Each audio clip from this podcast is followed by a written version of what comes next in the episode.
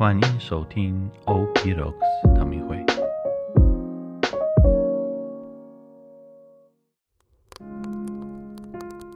大家平安，我是吉安市神父。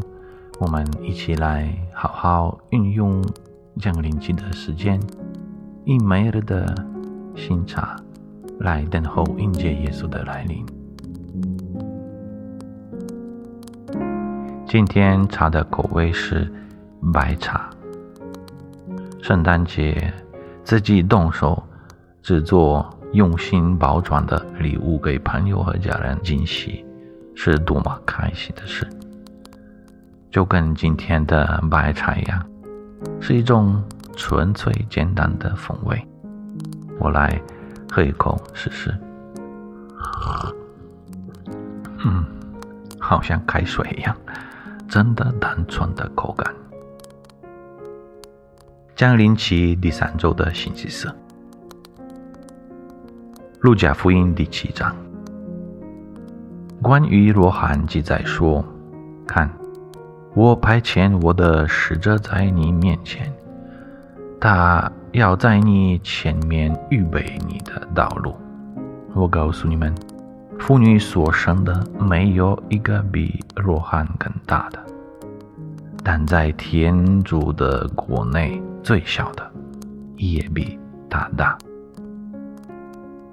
是这罗汉真的很伟大，他是伊撒伊亚所预言的先知，他将成为基督摩西亚之前的使者前去。罗汉重视的。完成了他作为旧约最后一位先知的使命，并以耶稣之前奉献自己的生命。由于这些原因，罗汉被认为是妇女所生的最伟大的人。在称赞罗汉的伟大之后，耶稣接着指出说：“天国中最小的。”也比罗汉大，这是因为现在成为天国成员的每个人都得到了罗汉一生中从来没有享受过的礼物，就是说，在天国真正分享神圣的本性，就是天主性。接着洗礼，我们接着恩典分享。体验主的生命，我们生命的这种转变是希者若翰在他死后，耶稣打开救恩之门之前没有分享的。想象自己是希者若翰，想象一下，你被赋予了这种特权，被召唤向人们传教耶稣，一边。为耶稣施工，和耶稣的救恩做好准备，那将是何等的特权！但是，根据耶稣的话，我们都得到了更伟大的东西。我们有幸改变我们的灵魂，分享他的神性。